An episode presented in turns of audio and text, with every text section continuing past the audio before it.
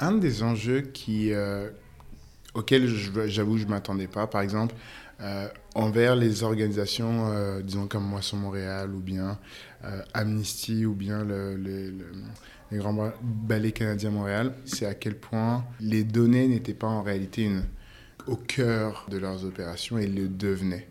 Donc un des enjeux est très très est très stratégique en fait c'est d'inclure vraiment la science de données au sein de la culture, mhm. la culture de l'organisation.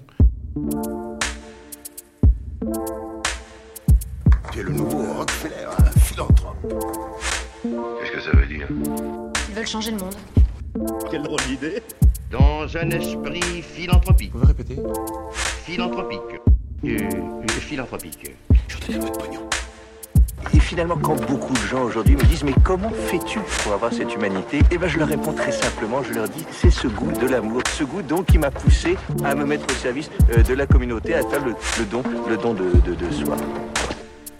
S'emparer d'un mot qui porte l'amour de l'humanité comme message, en saisir tout le sens et la complexité en toute simplicité, découvrir des hommes et des femmes qui s'engagent, écouter leurs histoires et enchanter le monde avec authenticité, Bienvenue dans Philanthropio, le premier podcast francophone qui raconte la philanthropie et dans lequel je vais à la rencontre de ceux qui la font. Bonjour à tous, je suis Charlène Petit et pour ce deuxième épisode de la saison, je vous propose une incursion dans la science des données et l'intelligence artificielle. Les données sont partout, mais savons-nous bien les récolter, les stocker et les utiliser? Comment se bâtir une culture de la donnée au sein d'une organisation? Ce sont des questions devenues incontournables et même fondamentales pour ne pas tomber dans la fracture numérique. Aujourd'hui, on en parle avec Hervé Mensa, le cofondateur de Caution Sociale à Montréal, un organisme qui fédère des data philanthropes donnant de leur temps bénévolement aux organismes à but non lucratif pour les accompagner dans l'analyse de leurs données. On a évoqué notamment l'importance de prédire pour prendre les bonnes décisions stratégiques et assurer sa croissance, mais aussi d'automatiser pour optimiser ses opérations. Vous découvrirez également quels sont les piliers d'une organisation dite data-driven. J'espère que vous trouverez dans cette conversation quelques clés de compréhension autour des enjeux de la data et des usages potentiels du machine et deep learning dans le domaine philanthropique. Si vous souhaitez accéder au contenu bonus en lien avec cet épisode, abonnez-vous à l'infolettre au www.philanthropio.com. Je vous laisse avec mon invité et vous souhaite une bonne écoute. Hervé Mensa, bonjour. Bonjour. Merci d'avoir accepté mon invitation à parler de philanthropie euh, à l'aune de la quatrième révolution industrielle et plus spécifiquement de la science des données et mhm. du big data. Euh, tu es actuellement directeur de l'intégration, de l'analyse et de la science des données à la presse et professeur au département des sciences de la décision à HEC Montréal. Tes connaissances en analytique et en machine learning ont été mises à profit pendant plusieurs années au sein du département marketing de la Banque nationale, ainsi qu'au service de plusieurs entreprises euh, lorsque tu étais directeur analytique euh, chez Deloitte. Ton domaine d'expertise couvre la programmation, les techniques euh, statistiques, le machine learning ainsi que le deep learning. En 2017, tu as cofondé Caution Social, une organisation à but non lucratif visant à aider les OBNL à mieux utiliser leurs données et à avoir un impact concret grâce à elles. Alors, euh, Hervé, avant de démarrer cette entrevue, est-ce que tu pourrais nous rappeler euh, les liens entre sciences des données et intelligence artificielle, puis la différence aussi entre euh, apprentissage machine, donc le machine learning, et apprentissage profond, deep learning? Oui, donc, donc l'apprentissage machine, on va commencer par ces différences-là. l'apprentissage machine versus l'apprentissage profond. C'est en fait l'apprentissage profond est une partie de l'apprentissage machine donc une plus petite partie qui, elle, se base sur des techniques euh, bien précises de réseau neurones. Alors que l'apprentissage machine, c'est un peu plus gros, où on va prendre des techniques aussi statistiques euh, ou des techniques assez euh, qu'on ben, appelle des techniques sans loi de probabilité derrière, mais qui en réalité peuvent être autant euh, peut-être des techniques, hein, mais des forêts aléatoires, des arbres de décision, mais qui ne sont pas basées sur les réseaux neurones. Euh, puis, une des grandes différences, c'est que dans le deep learning, donc l'apprentissage profond, euh, les réseaux de neurones sont, euh, sont vraiment, se comptent en milliers, voire millions, mhm. pour justement avoir, avoir la meilleure précision, bien les meilleurs résultats. ce qui fait en sorte que une des grandes différences aussi par rapport aux deux, c'est qu'il y en a quand même l'apprentissage profond nécessitent beaucoup plus de puissance machine, donc de serveurs, puis de, de RAM ou bien de CPU. Alors que l'apprentissage machine, quant à elle, peut tout à fait avoir des machines moins, euh, moins puissantes, mais quand même puissantes dans le sens que c'est dans le domaine big data ce qui, ce qui est fait. Euh, donc c'est un peu ça la différence. Ok. Euh, est-ce que c'est l'apprentissage machine et l'apprentissage profond Est-ce que ce sont des formes d'algorithmes? Oui, définitivement. C'est des algorithmes qui en réalité, par exemple les réseaux de neurones, eux ont été créés dans les années 1970, si je ne me trompe pas, 60-70, mais dû au, à la puissance des machines que, et, ou à la disponibilité des machines qu'on a, par exemple, avec euh, Amazon qui, euh, on va dire, entre guillemets, prête des machines aux entreprises pour rouler des grands algorithmes. On peut vraiment, on peut vraiment les utiliser. Euh, mais toutes ces techniques-là se réfèrent directement à de l'algorithmie. Ok. Donc si on résume, un algorithme, c'est une suite d'opérations qui permet d'obtenir un résultat. Oui, exactement. Puis j'aime dire que c'est euh, c'est en fait une. C'est comme une. J'aime faire le parallèle que c'est une, une recette de cuisine où on attend un certain résultat, puis en mettant certains ingrédients, on suit des étapes, puis ensuite ça donne un résultat. Ok. Alors, euh, on va rentrer un petit peu dans le cœur de ce que c'est que co-science sociale. Euh, est-ce que tu peux nous expliquer euh, pourquoi tu as décidé de devenir un data philanthrope? Donc, le pourquoi j'ai décidé de devenir un data philanthrope remonte quand même à longtemps. j'ai, par mon passé, disons, une, naturellement un intérêt pour le social. et évidemment, je, suis plus fort en mathématiques qu'en lettres, donc je suis allé naturellement vers, vers les mathématiques. Et euh, Sens Social, ça a été le moyen de jumeler mes deux passions, en fait. Euh, je me posais la question donc avec euh, Eric Nguyen, qui est euh, l'autre le, l'autre cofondateur au final, de comment on pouvait jumeler ces deux passions-là sans que ce soit non plus trop utopique puis, puis en mode rêve. Euh, puis, euh, puis donc, Costa Social est venu pour la simple bonne raison qu'on travaillait à la Banque nationale auparavant et on se disait, on voyait tous les moyens, tous les investissements qui étaient mis dans les données, dans le machine learning, deep learning. Et on se disait, mais honnêtement, euh, je pense que on pensait que l'une des industries ou bien l'une des, des, des L'un des secteurs. Oui, c'est ça, exactement, des euh. secteurs. Des secteurs qui en auraient le plus besoin étaient en réalité la philanthropie, plus que dans le secteur privé.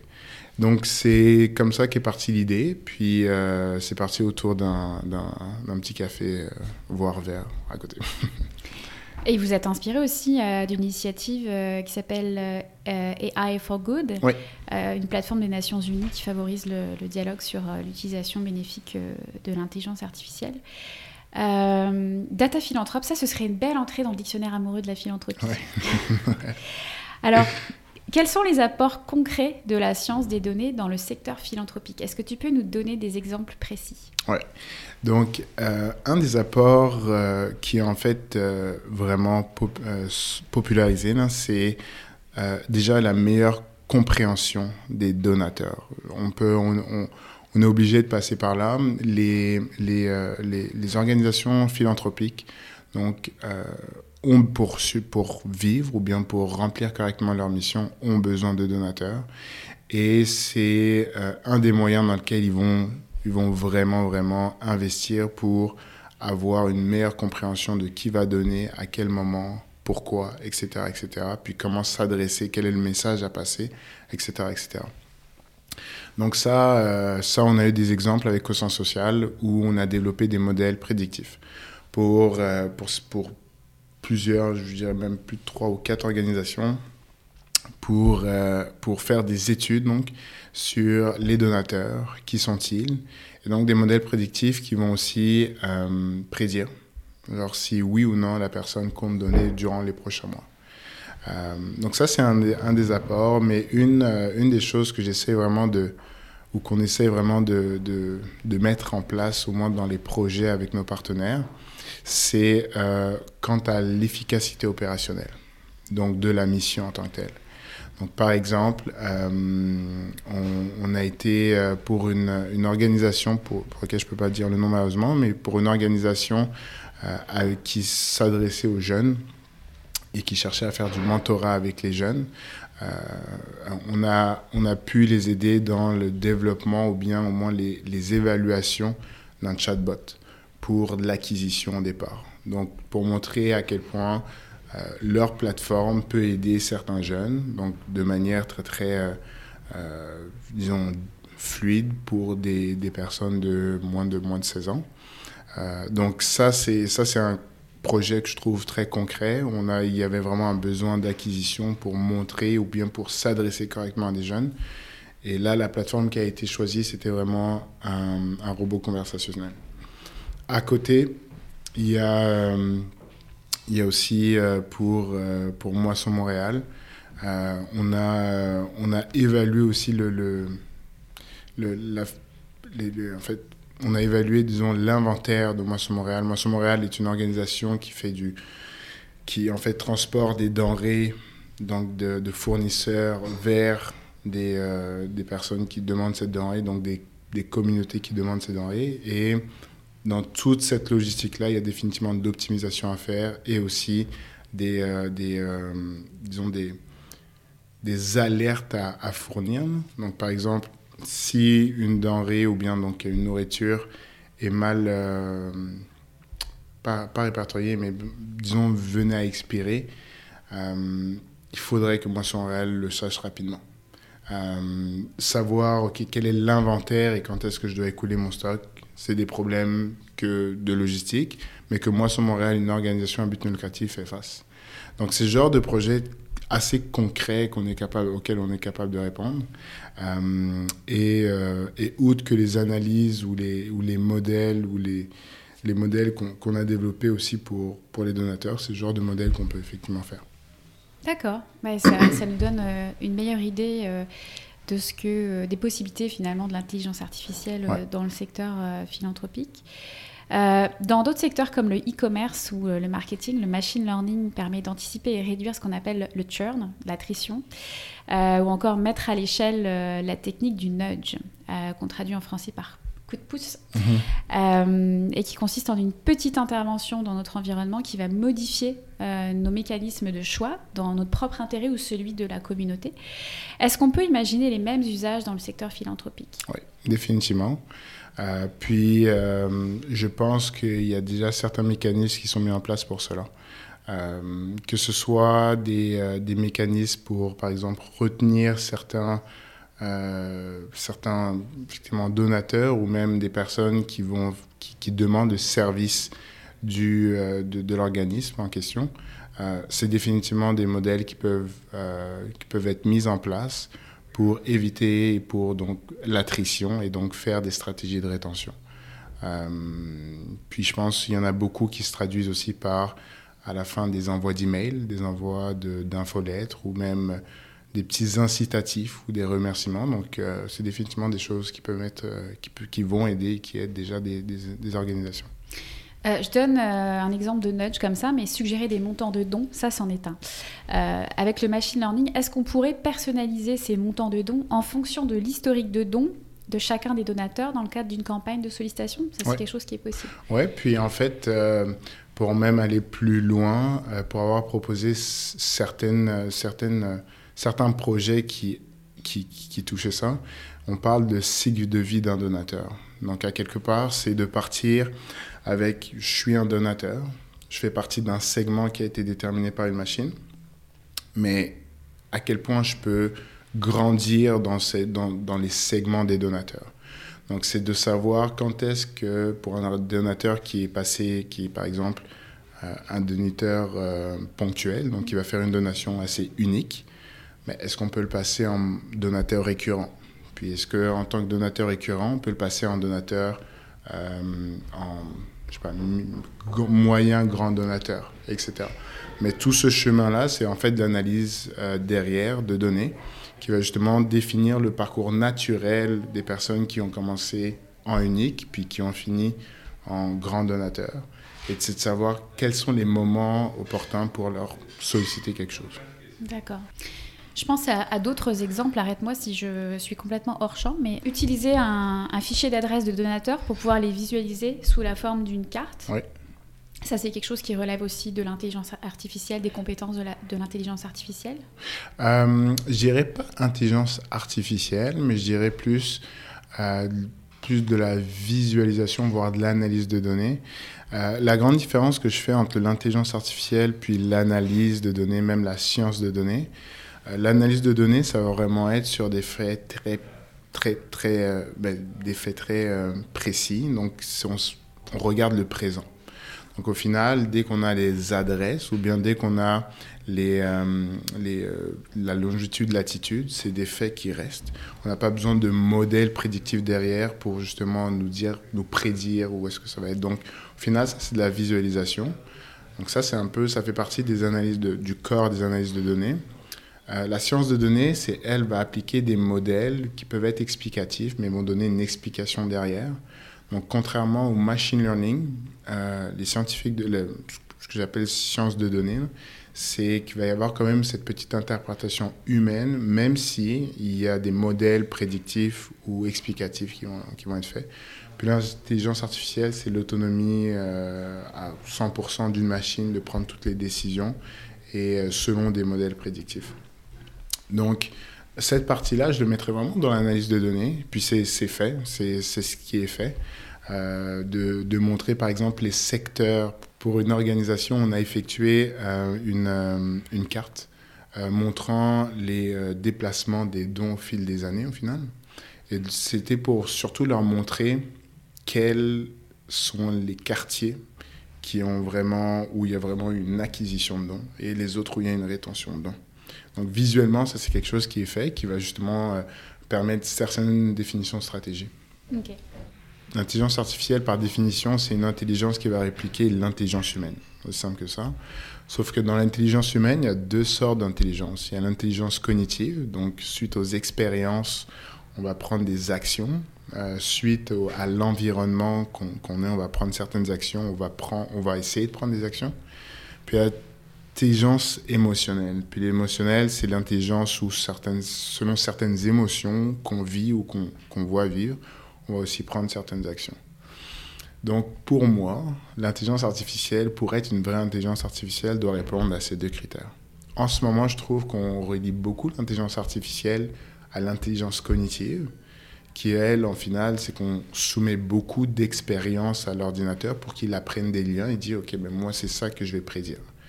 Alors que le côté émotionnel, c'est quelque chose qui n'est pas super ou pas super bien euh, abordé de, de, ce que je peux dire pour définir l'intelligence artificielle il existe une technique qu'on appelle le scrapping, donc, euh, qui consiste à extraire des données à partir de, pages web. Mhm. Euh, et pour moi, ça m'a tout de suite fait penser à une application très concrète dans le secteur philanthropique qui est celui de la recherche. Ayant moi-même été recherchiste faisant du profilage de donateurs à partir bah, de moteurs de recherche ou de combinaisons de mots-clés dans le dans le moteur de recherche Internet, euh, bah, ça implique de passer en revue souvent tous les résultats de recherche pour connaître l'historique de dons et les implications euh, philanthropiques du donateur en question. Mhm. Alors bien sûr, je viens de le dire, il existe des moteurs de recherche euh, de donateurs pour faciliter le travail, mais les résultats sont souvent incomplets euh, pour la bonne et simple raison que l'information, elle est disséminée euh, absolument partout et que c'est difficile de faire du, du data mining euh, pour ces logiciels-là, donc de l'exploration de données, parce que le chemin pour se rendre à l'information, bah, il n'est jamais le même en fait. Et donc je prends l'exemple des rapports annuels. Euh, qui sont une mine d'informations pour les recherchistes, euh, mais qui ne se trouvent jamais au même endroit euh, dans l'arborescence des sites web. Donc derrière ces moteurs de recherche, on retrouve des humains qui font de l'entrée de données manuellement. Alors qu'est-ce qu'on pourrait améliorer face à cette situation-là Quels sont les, les, les Qu'est-ce que tu entrevois, toi, comme piste de solution pour améliorer ce, processus-là dans la recherche? Euh, Je pense honnêtement qu'une des choses qui va améliorer ça, ça va être euh, tout, tout, ce qui est du, euh, du Natural Language Processing, du NLP, mhm. mhm. pour mieux comprendre où se trouve ce genre d'informations sur les sites web. Donc en gros, disons que j'ai une liste de, euh, disons que j'ai 100 organisations où je vais aller chercher euh, leur, euh, sur Internet leurs résultats financiers. normalement, avec cette liste-là, je serais fort capable de faire donc, du web scrapping juste pour rentrer dans chacun des sites Internet. C'est via Google, donc j'ai comme un petit programme qui va ouvrir mon Google automatiquement, qui va faire la recherche, qui va trouver dans les liens quel est le, le premier ou celui qui correspond exactement à cette organisation but. Donc ça, je pense, c'est déjà une bonne chose, mais à partir du moment où tu rentres sur un site internet, au final, ce serait de pouvoir scanner tous les sites, euh, tout, pardon, toutes les pages, et de ces pages-là, choisir où est-ce que euh, on devrait aller pour aller rechercher l'information. Là où je me dis qu'il y a une opportunité, c'est que sachant par exemple le menu de chacune des pages, ce serait de donner un score de probabilité pour dire, OK, ben, il y a 85% qu'elle se trouve dans à propos de nous versus 0,5% dans euh, nos actions, par exemple. Donc, c'est créer en final une machine qui, elle, va chercher à rediriger jusqu'au mon fichier. Mais même là, euh, ce dont j'ai, disons là que cette, cette chose-là marche, qu'ensuite de ça, on arrive à télécharger tous les PDF ou, ou autres. Je pense qu'un des autres enjeux, c'est le format. Parce que euh, l'extraction des informations pour qu'elles soient consolidées et que ce soit le même et analysable, je pense que justement, de ces 100 organisations, chacun va avoir sa façon de faire pour mettre, les états, mettre leur état financier. Donc, par exemple, il y en a une qui va faire 10 euh, pages de texte pour dire voici ce qu'on a fait, puis ensuite va les mettre à la fin. Une autre qui va juste les mettre au début. Donc ça, je pense, ça complique encore plus les choses. Euh, pour ça, il y a des euh, logiciels, bah, logiciels ou techniques qu'on appelle euh, des OCR. Donc là, ça, c'est vraiment d'extraire les mots, puis ensuite de pouvoir les catégoriser. Mais ça, c'est quelque chose qui, euh, qui, va être très difficile. La meilleure des choses, ce serait que, surtout pour le domaine de la recherche, de se baser sur un site qui est connu pour que tous les euh, chercheurs mettent leurs publications à l'intérieur. Et on sait que par définition, ce site-là a au moins le même format et c'est de travailler avec ces, bases de données ou ces textes qui sont présents là-dedans. Mhm. C'est pour ça que jamais personne s'est lancé là-dedans, c'est trop complexe. Je trouve ça dur, même si j'ai déjà vu, euh, pour, pour voir justement un de mes, euh, un de mes, un de mes élèves euh, faire un projet là-dessus, de classer donc des, des recherches. Mhm. Donc, suite à des milliers de textes, c'est de classer, bon, bah, ce, ce, ce, cet article-là fait partie de ce type de recherche. Mhm c'est faisable. Euh, même il me disait qu'il avait de bons taux, mais j'ai pas encore regardé ces choses. Euh, mais c'est sûr que lui, s'est basé sur un ensemble de textes qui était déjà prédéfini, puis qui est déjà prêt à, à, travailler. Mhm. Donc je trouve que ça, c'est quand même dur, à, ça sera dur à effectuer. Bon, ben on va conserver notre bonne vieille mitaine pour l'instant.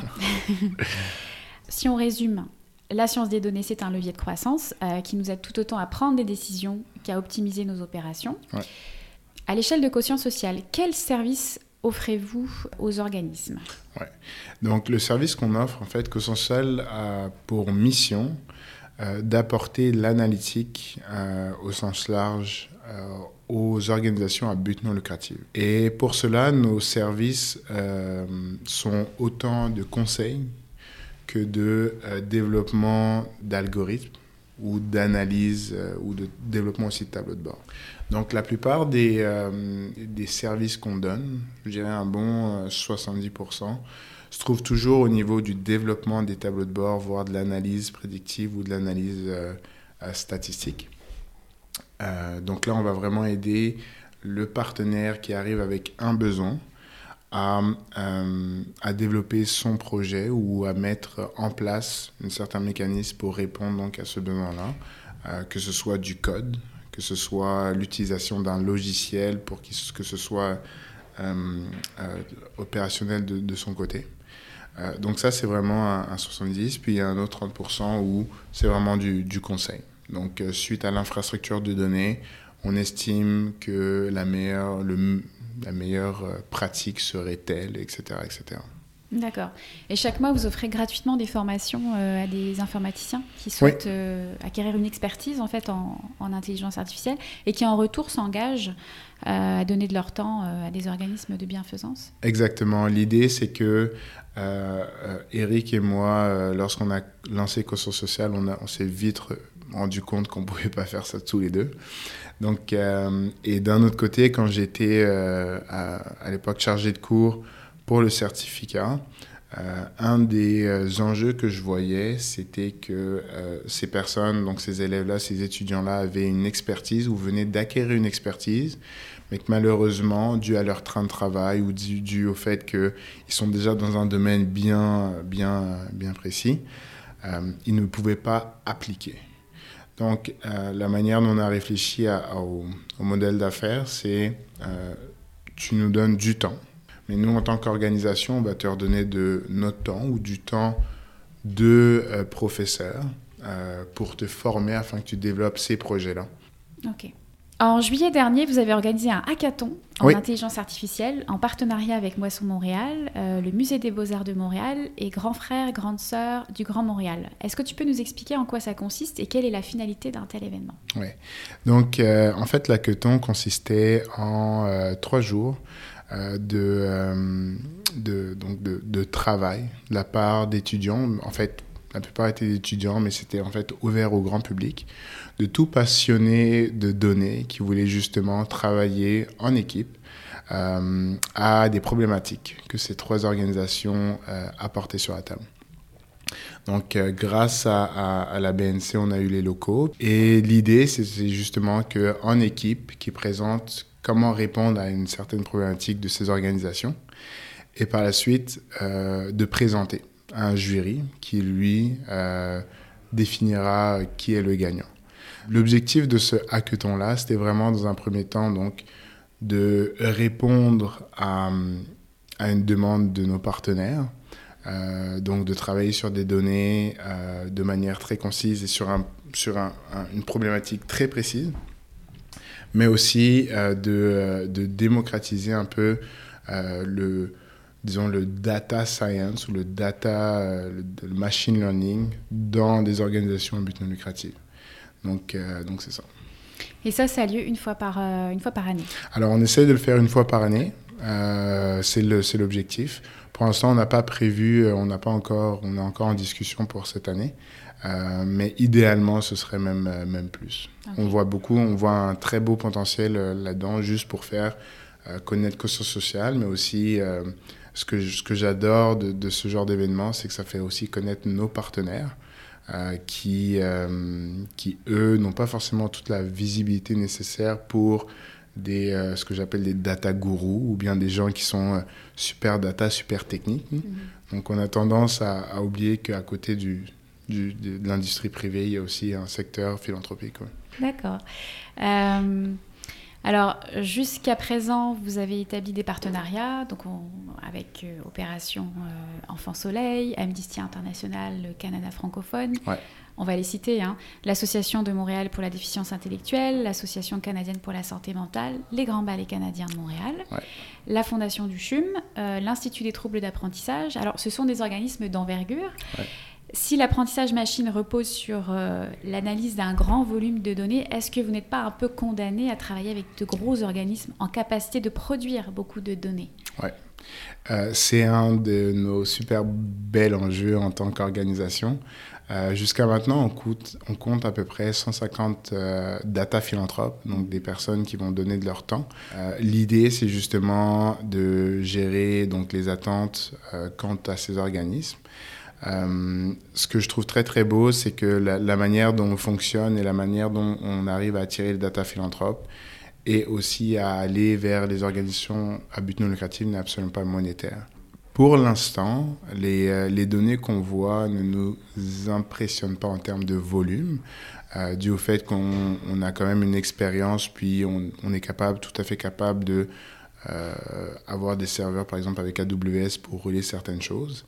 Euh, mais c'est définitivement une question qu'on s'est posée, nous, en, en, avec, euh, avec Eric et avec le, le, le core team, euh, de savoir comment, à long terme, on doit soutenir ces opérations de production mmh. avec les organisations. Une des, une des pistes, ce serait en fait, encore une fois, de faire du conseil pour justement leur, leur donner toute, tout ce que j'appelle un stack analytique assez fort pour qu'eux-mêmes puissent rouler ce genre de, de modèle. Je faisais plutôt allusion à la taille des organismes avec lesquels vous travaillez. Ouais. Est-ce que tu ne penses pas que les plus petits organismes ne devraient pas être des zones d'intervention prioritaires pour ne pas creuser encore un peu plus euh, les écarts de développement? Ouais. Euh, en fait, on a approché euh, plus d'organisations, de plus, plus petites organisations ouais. que de grosses organisations.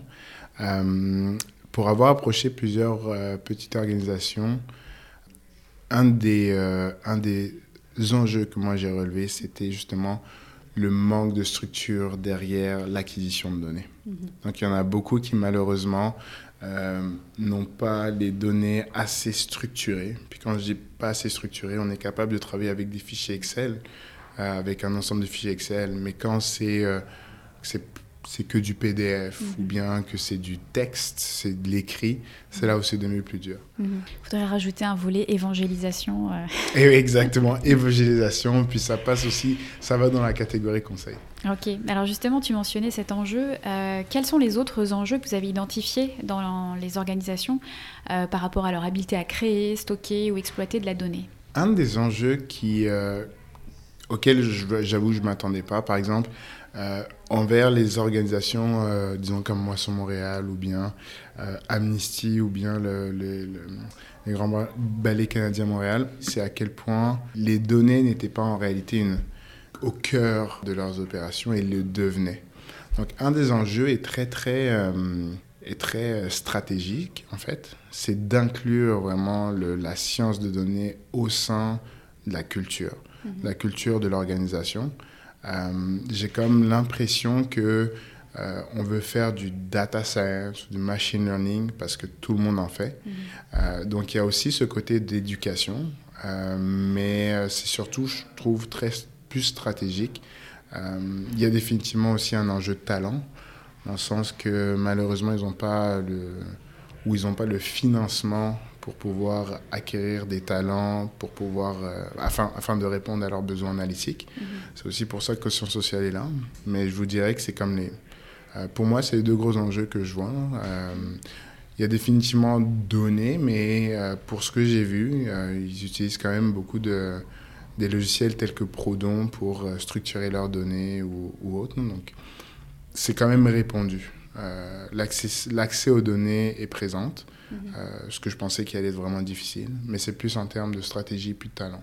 Okay. Il y a un autre enjeu que j'ai identifié d'après mes propres observations, euh, c'est que beaucoup d'organisations ont une vision très court-termiste. Euh, les données ne sont pas pensées au-delà des usages existants. Mm -hmm.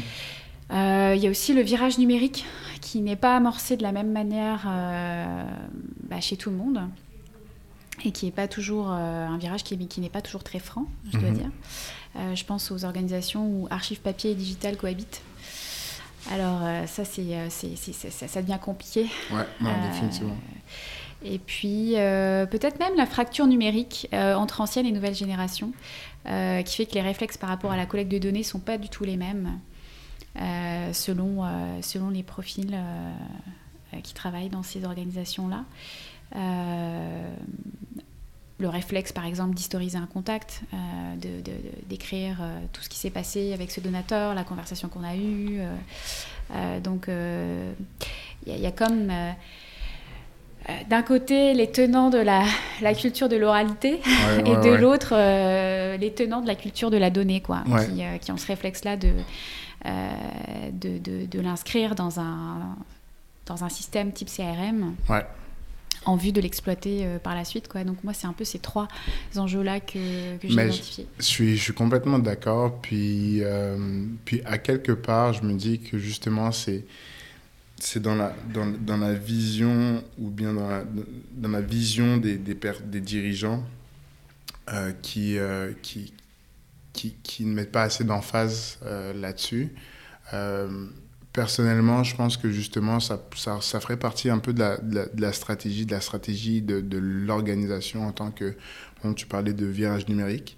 Euh, je pense que le virage numérique, c'est même pas juste par rapport à la récolte de données, mais c'est juste par rapport à être, à, être en 2020, genre euh, de pouvoir adresser l'information le plus rapidement, puis le plus, euh, le, le, plus euh, efficace aussi à la population. Euh, qui, cela engendre ensuite une collecte de données. Mais je pense que c'est vraiment très stratégique aussi pour les organisations. Alors, comment construit-on une culture de la donnée au sein d'une organisation, à la fois dans l'utilisation et le partage? Euh, Pour moi, j'ai j'ai à peu près quatre piliers pour, pour cela. Euh, J'en ai parlé un peu, il y a le talent. Euh, le talent, euh, on se doit d'avoir euh, une structure derrière, donc les, personnes qui vont faire ces analyses de données. Donc que ce soit donc qu'est-ce qu'on veut Est-ce qu'on veut des scientifiques de données Est-ce qu'on veut des analystes Est-ce qu'on veut des intégrateurs de données à partir de là, c'est aussi de pouvoir mettre à disposition pour ces personnes-là toutes les formations nécessaires, puis toutes les, toutes les connaissances nécessaires pour appliquer et répondre aux besoins. Ça, c'est un des premiers. Le deuxième, c'est définitivement euh, les données. Il faut avoir des données. Il euh, faut savoir les structurer. Il faut aussi savoir qu'est-ce qu'on veut, qu'est-ce qu'on veut capter, mais aussi qu'est-ce qu'on ne veut pas capter, euh, dépendant des, des des cas, euh, il y a définitivement des données qui sont inutiles ou qui peuvent être recalculées. Donc on devrait avoir une stratégie dans les données. Qu'est-ce qu'on doit historiser? Qu'est-ce qu'on doit, euh, euh, qu'est-ce qu'on doit aussi partager? Donc il y a une stratégie au niveau des données, c'est le deuxième. Le troisième, c'est la technologie. Quelle est la technologie qu'on met derrière? Est-ce que c'est une technologie cloud? Est-ce que c'est des serveurs in-house, donc maison. Euh, Est-ce que euh, on veut aller avec du real time pour mettre à jour rapidement les données? Est-ce qu'on veut euh, justement que ce soit séquencé euh, Puis la dernière, euh, c'est justement c'est comme le volet que j'arrive pas à mettre de mots, mais je le mets très stratégique. Il faut que ça vienne, faut qu'il y ait une vision derrière, faut qu'il y ait un, faut que ce soit mis au centre de l'organisation euh, que ce soit que, que, que cette mission là que cette mission là soit dirigée euh, par les euh, par le haut donc par les directeurs principaux les vice-présidents pour que ça découle ensuite dans toute l'organisation puis ça je pense que c'est au moins les quatre piliers pour pouvoir faire d'une organisation euh, data driven ouais. ok en informatique, il existe le principe du garbage in, garbage out, euh, qu'on pourrait traduire de la manière suivante. De mauvaises informations sont synonymes de mauvaises conclusions. Euh, comment vous vous assurez de la qualité des données lors de vos missions? Est-ce que vous faites un audit de la base de données avant de vous lancer dans un partenariat, avant de dire oui, on va travailler ensemble? Euh, Lorsqu'on fait un partenariat avec euh, un partenaire, on a déjà, suite à multiples discussions, capté l'ensemble des données qu'il qu au moins pense avoir. Euh, et euh, dans notre organisation, il y a certaines personnes dans, donc dans notre, ce qu'on appelle le core team. Donc, c'est vraiment les personnes qui vont, qui vont euh, disons, soutenir d'une manière très opérationnelle quotient social. Ce pas les data philanthropes, mais c'est à peu près 11 personnes qui euh, font tout le marketing, qui font la réponse euh, aux mails, etc. Mais à l'intérieur de ces personnes-là, il y a un rôle qui s'appelle euh, gouverneur de données. Okay. Donc ce gouverneur de données-là est déployé pour non seulement voir quelles sont les données qui sont anonymisées, à, qui, qui, doivent être anonymisées, mais aussi de faire euh, un, pas un dictionnaire de données, mais disons l'inventaire des données disponibles, mm -hmm.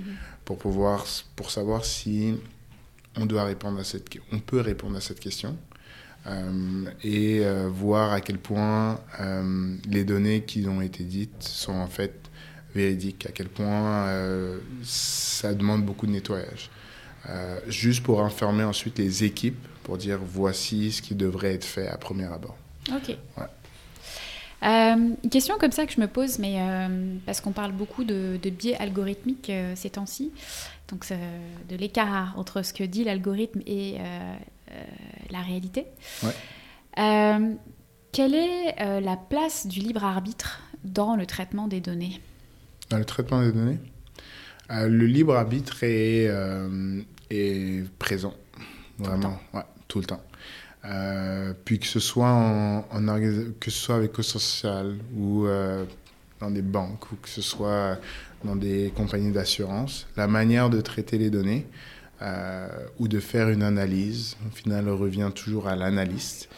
Et lui va vraiment proposer, donc, va, va, va présenter ses hypothèses. Puis ces hypothèses, ce soit revient à ces règles d'affaires qu'il a appliquées, qui doivent correspondre donc aux besoins. Donc, par exemple, euh, je dis n'importe quoi, mais euh, si par exemple je fais une analyse et qu'on me demande de prédire les personnes euh, qui vont acheter un certain produit, mais que moi je décide de faire une règle disant, ben moi je m'intéresse juste aux personnes que je suis capable de voir au moins une fois durant l'année. Donc ça, ça veut dire que je réduis ma table de données, euh, peut-être pour des raisons de performance pour le modèle ou quoi que ce soit. Ça, c'est une règle. Puis ça, c'est un nettoyage de données qui a été fait, qui doit être présenté. Mais donc, c'est vraiment au niveau de l'analyste de données. Puis ça devient, la manière dont je le vois, c'est peut-être non traditionnel, mais c'est aussi ça qui fait un peu l'art derrière la science de données. Les modèles prédictifs ou euh, les algorithmes, les techniques sont bien connues.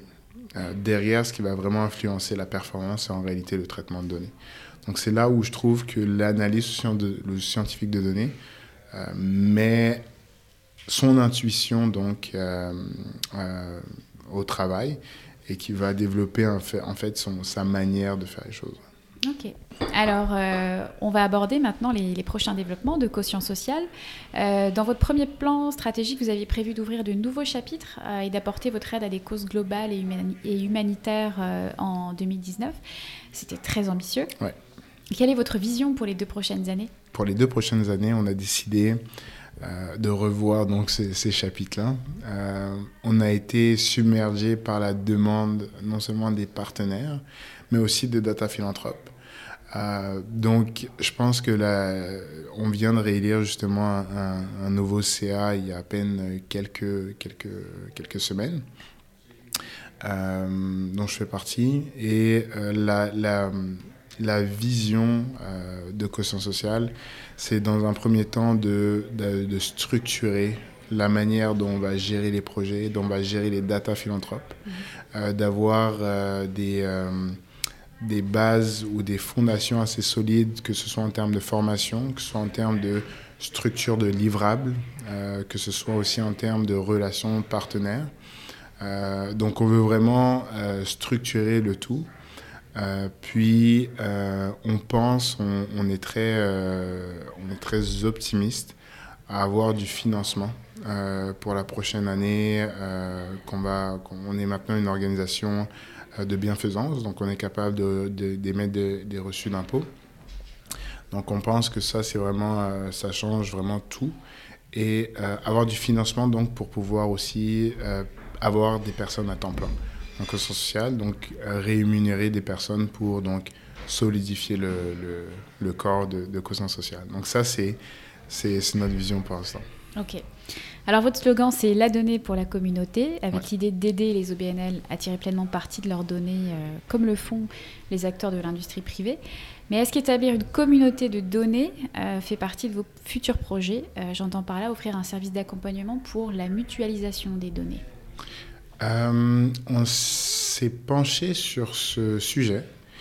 On trouve ça assez difficile parce qu'en réalité, ce sont les organisations à but non lucratif, les autres, euh, qui, euh, qui doivent être euh, en accord pour faire cela. Euh, nous, on- on- au départ même, puis c'est dans notre, notre vision, mais c'est de créer aussi notre- nos propres projets. Qui dit nos propres projets dit aussi nos données ouvertes. Une des choses que j'ai appris en rentrant dans ce, dans ce, dans ce secteur, c'est qu'il y a aussi beaucoup de concurrence. Probablement autant que, euh, que dans le secteur privé. Euh, puis c'est tout à fait compréhensible. Une cause pour laquelle il y a un donateur est une cause où il n'y aura pas de donateur. Et veut dire qu'il y a une cause où il n'y aura pas de donateur. Donc pour ça, on comprend le concept, mais c'est, euh, disons que c'est une tâche assez ambitieuse et pour laquelle on, on a décidé de, de mettre au moins un frein là-dessus. Ok. Euh, je te pose la question parce qu'en philanthropie, on parle de plus en plus de coopétition, c'est-à-dire de collaboration opportune entre des acteurs qui sont a priori euh, concurrents. Euh, mais on parle aussi beaucoup d'intersectorialité. Donc, mais je pense qu'on n'est peut-être pas encore rendu là à cette Mhm. étape. Est-ce que vous envisagez un jour de travailler en collaboration avec des bailleurs de fonds ou des cercles de donateurs? Ce n'est pas prévu, mais on se donne l'opportunité tout court. Ouais, Ok. définitivement. On va parler maintenant de prospective. Euh, en 2015, j'ai eu une conversation avec Sacha de Cloménil, un stratège numérique qui a longtemps tenu un blog sur la philanthropie 2.0. Euh, je lui ai demandé sa vision de la philanthropie 3.0 et il m'a répondu qu'il voyait dans la philanthropie digitale un nouveau domaine euh, d'application du machine learning. Il m'expliquait que de la même manière qu'on peut faire une analyse prédictive d'un panier d'achat d'un consommateur, on pourra observer les comportements des donateurs en ligne et faire en sorte qu'ils reviennent de plus en plus souvent et qu'ils s'engagent sur des montants plus importants. Toi, quelle est ta vision de la philanthropie 3.0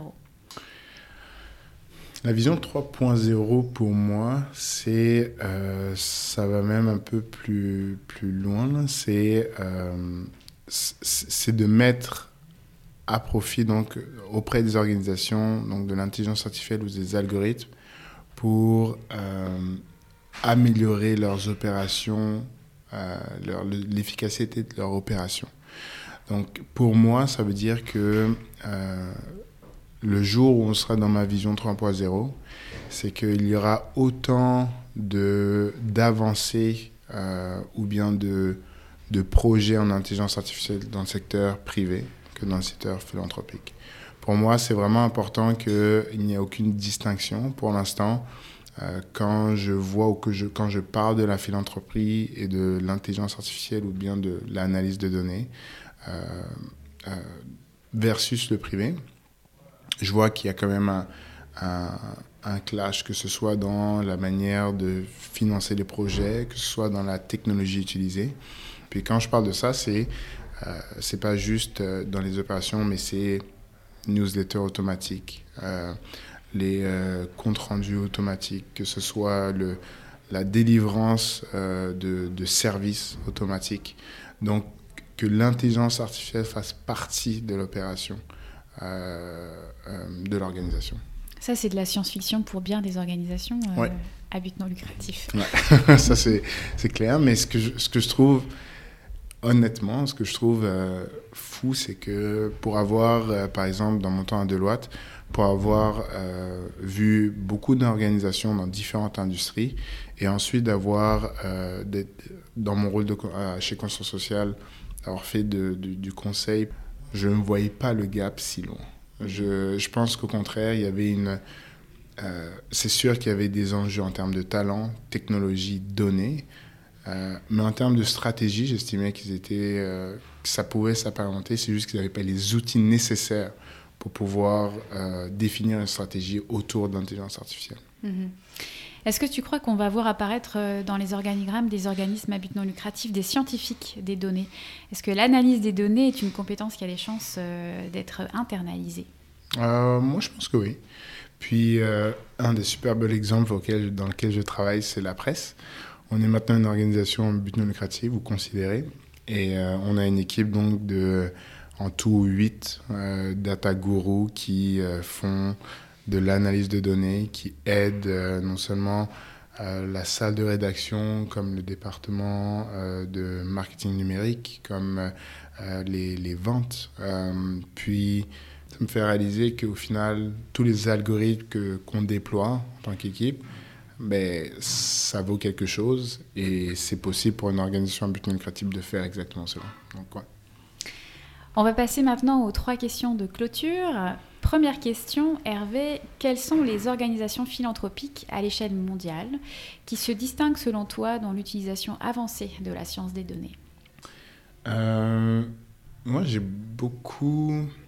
J'aime beaucoup le, le- pour avoir déjà entendu parler de, de- des pratiques analytiques de la Croix-Rouge. Euh, J'aime beaucoup leurs leur, leurs pratiques, euh, que ce soit euh, pour justement définir les secteurs dans lesquels on va chercher genre des donateurs ou bien des destinataires. Euh, je pense qu'ils ont aussi beaucoup une très belle architecture de données derrière. Donc pour la donnée, je pense que je regarde la Croix-Rouge. Il y a définitivement aussi l'UNICEF. Que euh, pour avoir discuté avec certaines personnes qui travaillent là-bas, semble avoir un stack analytique assez solide. Euh, puis euh, c'est pas mal, je dirais que c'est deux. En termes de données, je, Mhm. je, je- donc je m'inspire à ces deux. Ok. Deuxième question. Beaucoup d'analystes comparent les données au pétrole du 21e siècle, Ouais. euh, à condition bien sûr de savoir les traiter euh, et les croiser.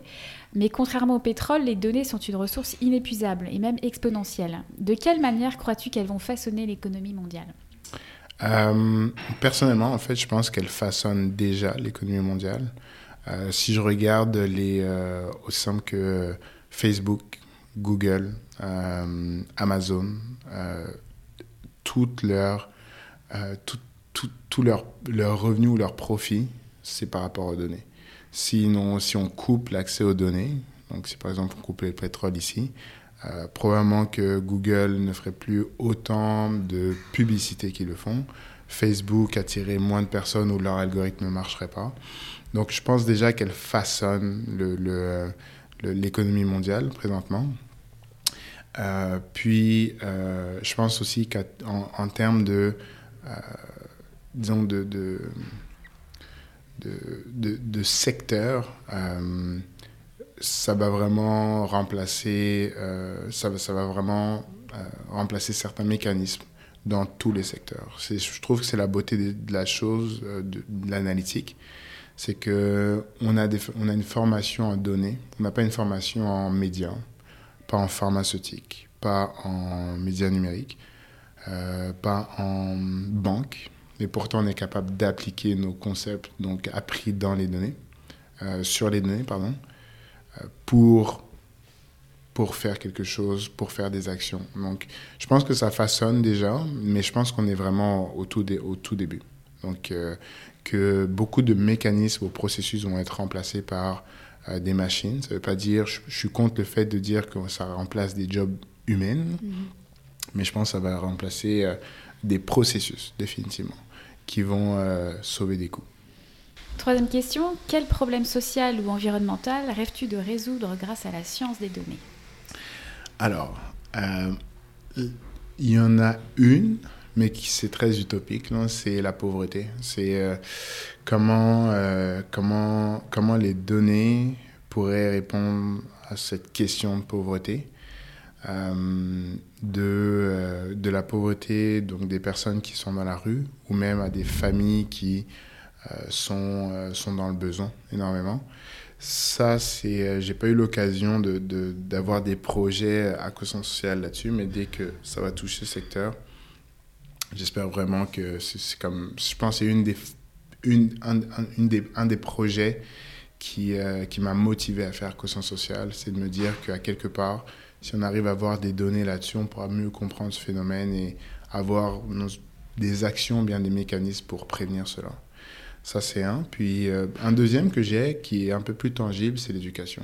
Donc l'accès à l'éducation, puis euh, aider vraiment les personnes qui sont, qui, sont dans le besoin, euh, de, donc, dans, dans, dans l'éducation, à atteindre leurs objectifs. Euh, je, suis, je suis professeur à HEC, donc pour avoir vu beaucoup d'étudiants qui, euh, qui ne comprenaient pas forcément les concepts au départ, je suis quelqu'un qui croit que quand on trouve la bonne clé à la bonne porte, ça va s'ouvrir. Donc, je pense que c'est- même les données pour aider à ça. Parfait. Merci beaucoup Hervé. À bientôt. Merci beaucoup. Merci beaucoup d'avoir écouté Philanthropio. Vous avez aimé l'émission? Dites-le moi avec 5 étoiles et des commentaires sur l'application Apple Podcast. Vous pouvez retrouver également tous les épisodes sur philanthropio.com. Si vous souhaitez réagir, écrivez-moi à charlène at philanthropio.com. À bientôt pour dérouler le fil de nouveaux récits.